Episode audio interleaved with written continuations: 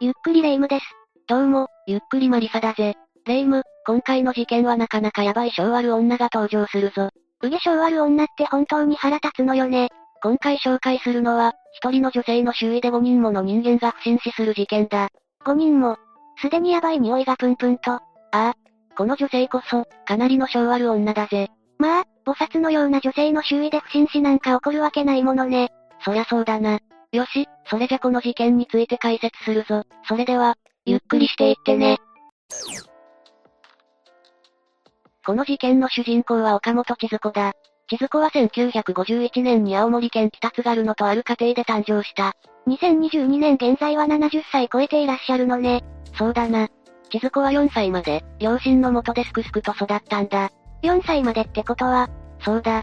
1955年、千鶴子が4歳で父親が亡くなり、母子家庭となる。今はシングルマザーって珍しくもなんともないけど、当時でシングルマザーってとても大変だったんじゃないいや、ほどなくして、千鶴子の母親は新しい男性と再婚した。そう。まあ、この時代で女性が一人で生きていくだけでも大変なのに、子連れとなるとね。そうだよな。死の後の言っていられなかったと思うぞ。よかったこれでまた平和な日々が訪れたのかしら一時的にはな。1961年、千鶴子が10歳で、両親は離婚する。そうだったの。また生活もろもろが大変になってしまうんじゃないそのせいか、1967年に千鶴子は中学を卒業するが、すぐに北海道にて就職したんだ。それがいいわね。就職するまでに一人前となっていたならよかったわね。まあな。15歳まではすくすく育ったんだもんな。しかしここからが、千鶴子の波乱万丈な人生の幕開けとなるんだぜ。え、波乱万丈って、どういうこと千鶴子は就職したものの長続きせず、1968年に実家に戻るんだ。合わない仕事だったのかしらね。 2年後の1970年、千鶴子が19歳の時、結婚斡旋業者の仲介で、北海道奥尻島の男性と結婚した。このタイミングで、千鶴子は北海道奥尻島に移住したんだ。家庭に入ったのねよかったじゃない。ああ。幸せをつかんだ千鶴子は子宝にも恵まれた。しかし、実際は苦しい生活を余儀なくされたんだ。え、何があったの千鶴子の夫は人付き合いが苦手で、定職に就けなかったんだ。要するに仕事が全然長続きしない人だったんだな。そうなると、生活はあっという間に困窮しちゃうわね。その通りさ。子供がいるのに仕事が一向に続かない夫に対して、千鶴子はかなりのストレスを抱えるんだぜ。そりゃそうでしょ生きていかないといけないのに。そうだよな。さらに千鶴子は夫の親族との折り合いも悪かった。結局、千鶴子は夫にここでは子供を育てられない、と言い残し、奥尻島を出て行ったんだ。それが賢明かもしれないわね。千鶴子と子供の二人暮らしが始まったのね。それが、千鶴子は我が子を置いていったんだぜ。え、大切な我が子を奥尻島に置いていったのああ。まあそれだけ困窮していて、千鶴子一人で生活する目処も立っていなかったのかもしれないがな。我が子を置いていくだなんて、団長の思いだったでしょうね。 1975年、千鶴子24歳の時、神奈川県の湘南へと向かうんだ。そして同じ神奈川県の秦野市内のキャバレーで働き始めた。千鶴子はなんと、人気ナンバーワンのホステスになるんだぜ。すごいホステスに適性があったのね。何人ものお客が千鶴子に夢中になったが、その中で山内俊夫さんという男性も、千鶴子の虜となった。その山内さんってどんな男性だったの山内さんは神奈川県平塚市宮松町にて母親と蕎麦屋を経営していた。とても仕事熱心で、蕎麦屋の業績も良好だったんだぜ。あら良きご縁になると良いわね。ところが、当時山内さんには家庭があったんだ。え、不倫、不倫はダメ、絶対。そうだよな。ダメ、絶対だよな。しかし千鶴子と山内さんは猛烈に惹かれ合っていくんだぜ。千鶴子にとって、山内さんが既婚者であることは全く関係なかったんだ。悪女そのものじゃない。本当だよな、驚くことに。千鶴子は山内さんの家庭にずかずかと上がり、山内さんの妻を追い出したんだ。え、これ以上の悪女エピソードってあるずうずうしいにも程があるわ。それだけじゃない。家庭には山内さんの息子の山内峰弘さんもいた。ゼック。突然父親の愛人が家に入ってきて、自分の母親と自分を追い出そうとしてきたのよね。そういうことになるな。それだけじゃないぞ。1978年、千鶴子と山内さんの妻がどちらも妊娠するんだ。えどういうこと千鶴子も大概だけど、山内さんもダメ男じゃない。そうだよな。山内家はもはやめちゃくちゃだったんだ。妻と愛人が同じ年に妊娠するだなんて、不潔だわ。山内さんの妻もそう思ったんだろうな。妻はついに離婚を決意する。やっと、遅いわよ。もっと早くこんな異常空間から脱出すればよかったのに。まあ、息子の峰広さんもいたからな。なかなか離婚に踏み切れなかったのかもしれないよな。こうして千鶴子は山内さんと妻を離婚させることに成功したわけだ。ってことは、千鶴子は正式に山内さんと結婚したのいや、あくまでも内縁関係を続けたみたいだぜ。何か、そういうところでも千鶴子の性悪さを感じちゃうわね。そして千鶴子は山内さんとの間の子供を出産した。男の子で俊秀くんと名付けた。一つの家庭を破壊して、自分の家庭を作り始めたのね。子は、この千鶴子はかなりヤバい女だったんだぜ。今更言わなくても、もう十分ヤバい女だってわかってるわよ。ヤバいエピソードはまだまだあるぞ。千鶴子は自分の立場を良くするために、平気でたくさんの嘘をつくんだぜ。まあ、そうでしょうね。性悪女だし。例えば、自分がお金を借りた立場なのに、貸したと言い張ったり、ずうずうしいわね。人にしてもらったことを、あたかも自分がしてあげたかのように周囲へと不意調するんだ。最低虚言癖なの虚言癖というよりは、相当したたかなんだろうな。霊夢の言う通り、性悪女って言葉がぴったりだな。こうして山内さんを離婚させた千鶴子は、自分自身もキャバレーを辞め、山内さんが経営していた蕎麦屋で働き始めた。完全に妻の立場を乗っ取ったってわけね。そうだ。山内家に溶け込んでいったんだ。まあ、そのくらい性悪女の千鶴子にはたやすかったでしょうね。そうだろうな。しかしここである事件が起きる。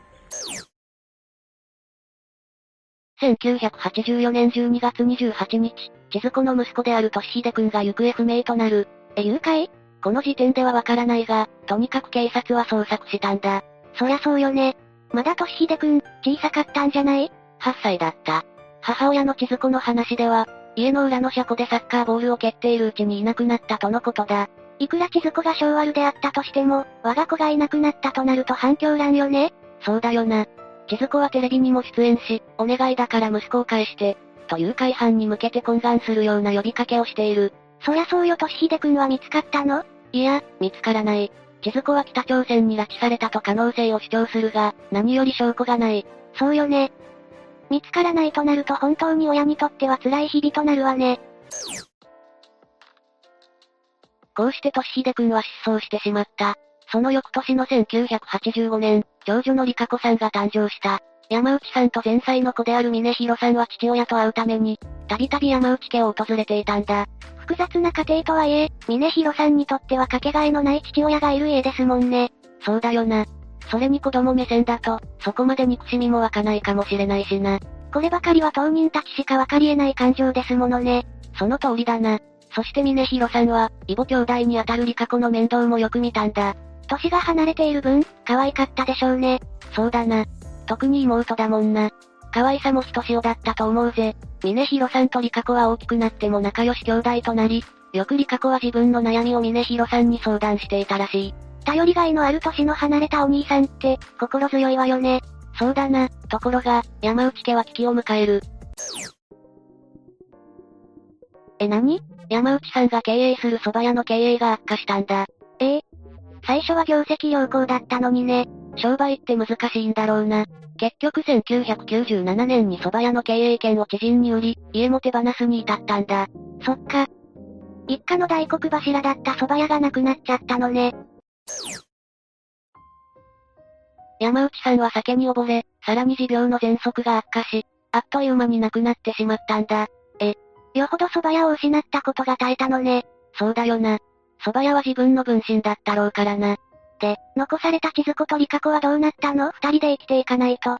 とりあえず 2DK のマンションで二人暮らしを始めた。しかし貯金は減る一方だった。そりゃ収入がなければ貯金を切り崩すしかないものね。千鶴子は近隣住民に再三借金をお願いしたんだ。しかしそれもすぐ断られる。当然よね。赤の他人にそんなに連続して貸せないわよ。青森で生活保護を受けながら生活していた実の母親にも無心するんだ。もはやなりふり構わずだったのね。結局家賃を滞納し続けてしまい、山内さん死去から8年後の2005年2月に立ち退きが執行された。まあ、家賃が払えないのならば仕方ないわよね。どこか行く当てはあったのかしらまあ聞け。なんと立ち退きの日、峰広さんが千鶴子鳥かこの前に現れたんだ。え、なんで峰広さんが二人を迎えに来たってことそうだ。峰広さんは神奈川県平塚市のアパートにて一人暮らしをしていたんだ。そこに住まわせてあげるってことそうだ。峰広さんと千鶴子鳥かこの三人暮らしが始まったんだ。うーん。これまた修羅場の予感しかしないんだけど。予感的中毎度のことながら、霊夢は勘がいいな。いや、毎度のことだけど、この流れは修羅場フラグでしょ。どんな修羅場だったの2006年5月1日、立ち退きから1年3ヶ月後、峰広さんの母親すなわち山内さんの元妻が峰広さんのアパートに訪ねてきたんだ。え、すでに修羅場の予感。だって、自分を離婚に追いやった憎い千鶴子も一緒に住んでいるんだもの。しかし、事態はもっと衝撃的だったんだぜ。聞くのが怖い。元妻が玄関の扉を開けると、中で峰広さんが自決していたんだ。え、自決って、さらに和室の布団には倒れ込んだまま亡くなっているリカ子の遺体があった。リカ子まで亡くなっていたのね。それだけじゃない。室内には冷たくなった乳幼児3人の遺体が放置されていた。元妻はとにかく警察へ通報した。まさに地獄絵図じゃない。警察の調べによると、亡くなっていた峰広さんのすぐそばに遺書のようなメモがあった。そこには死にたい、一緒にさせてとの内容が書かれていた。峰広さんの無理心中だったのかしら一見そう見えるよな。しかし、部屋からまた別のメモが見つかったんだ。千鶴子が書いたと見られるメモで、そこには娘を殺したという詩の内容が書かれていた。え、千鶴子がリカ子を殺したってことそのようだ。2006年5月3日、千鶴子は警察に逮捕された。リカ子を殺しただけじゃない。部屋に放置された乳幼児3人の遺体があったろああ、誰なの親戚の子とかそれともリカ子の子違う。DNA 鑑定の結果、3人とも全て千鶴子の子供だった。え、驚くのはまだ早いぞ。その乳幼児3人のうちの1人は失踪したとしひでくんだったんだ。え、確か千鶴子はテレビにまで出演したのよね北朝鮮による拉致説も吹聴して回っていたがな。実際は失踪でも何でもなかったわけだ。千鶴子が殺していたってことまあそうなるよな。しかし動機が不明なんだ。2006年5月23日、千鶴子は起訴された。8月21日に初公判を迎える。亡くなった子供たちのためにも、ちゃんと真実を話して罪を償わなきゃ。それが正常な判断だがな。千鶴子は関与を全面否定した。私は殺していませんの一点張りだったのさ。え、だって娘を殺したって千鶴子のメモがアパート内にあったんでしょしかし全然違う供述を始めたんだ。峰広がり過去に乱暴し、そのまま殺してしまった。責任を取って、峰広は自決した。これが千鶴子の話した真実だ。それは本当なのいや、これは千鶴子の狂言だ。峰広にはアリバイがあったんだ。リカ子が亡くなったと思われる時間帯、峰広は仕事に出ていた。そうなるとやはり千鶴子が怪しいわよね。そうなんだ。しかし峰広にアリバイがあるとなると、千鶴子は意味不明な供述を始めるんだ。私は警察を信用していない。警察を信じていないから、殺人の罪を償うつもりはないなど。何それ本当に意味不明だわ。どんなロジックなの自分勝手としか言いようがないよな。それだけじゃない。としひでが失踪した時から警察を信じていないと騒いだ。ええとしひでくんの失踪も、千鶴子の狂言でしょ結果的にな。しかし千鶴子は、警察はとしひでをきちんと捜索してくれなかったとイチャモンをつけ始めた。警察はとしひでくんを捜索したのよねもちろんさ、8歳の子が失踪したんだ。捜索するに決まっているさ。しかし千鶴子は自分がキャバレーの女ってだけで判断された。などと騒ぎ立てた。ひどい被害も嘘ね。結局動機は解明できず、裁判は進む。しかし事件の全容がリカ子の SNS により明らかになっていくんだ。 SNS が残っていたのね。そうだ。そこには母親である千鶴子への不満が書き連ねられていた。具体的には、自分は監禁状態である、自由が欲しい、親にも自分にもうんざりしている、などといったネガティブな内容だった。そっか。母と娘の関係がかなりこじれていたのね。それだけでない。峰広さんの遺書にも衝撃的な内容が書かれていた。聞くのが怖いけど、遺書には、峰広と千鶴子、そして峰広と理香子のそれぞれが関係を持っていたとあった。え、何それ、三角関係だったのまあ、そうなるな。しかも取り合った男性は、娘の異母兄弟っていう。単純に気持ち悪い。それしか言葉が出ないわ。ごもっともだな。ちょっと理解に超えるよ。この辺の内容、動機に直結すると思うんだけど。そう、霊夢の言う通りさ。しかし、かたくなに千鶴子は口を割らない。この事件、千鶴子以外の登場人物がみんな亡くなっているのだから、千鶴子は話す義務があるわよね。そうだよな。死人に口なし状態になってるんだ。死者の無念を晴らすためにも、最後くらい正直に話せないものかしらね。まあ、嘘に嘘を重ねてきた女だからな。結局千鶴子は動機や殺害について言及せずに、懲役12年が確定している。これだけ周囲の人が亡くなって、たったの12年か。ぼちぼち出所している頃かもな。罪を償ったにせよ、なんだか複雑ね。ここまでの性ある女もなかなか珍しいだろ本当だは自分の保身とお金しか頭になさそうね。しかしキャバレーでは人気ナンバーワンだったんだぜ。本当に男ってどうしようもないわねイライラしてくるわ。まあ落ち着けレイム。結果として千鶴子に関わった山内家は大変なことになってしまったな。というわけで、今回は神奈川県平塚市で実際に起きた、平塚ご遺体事件について紹介したぜ。それでは、次回もゆっくりしていってね。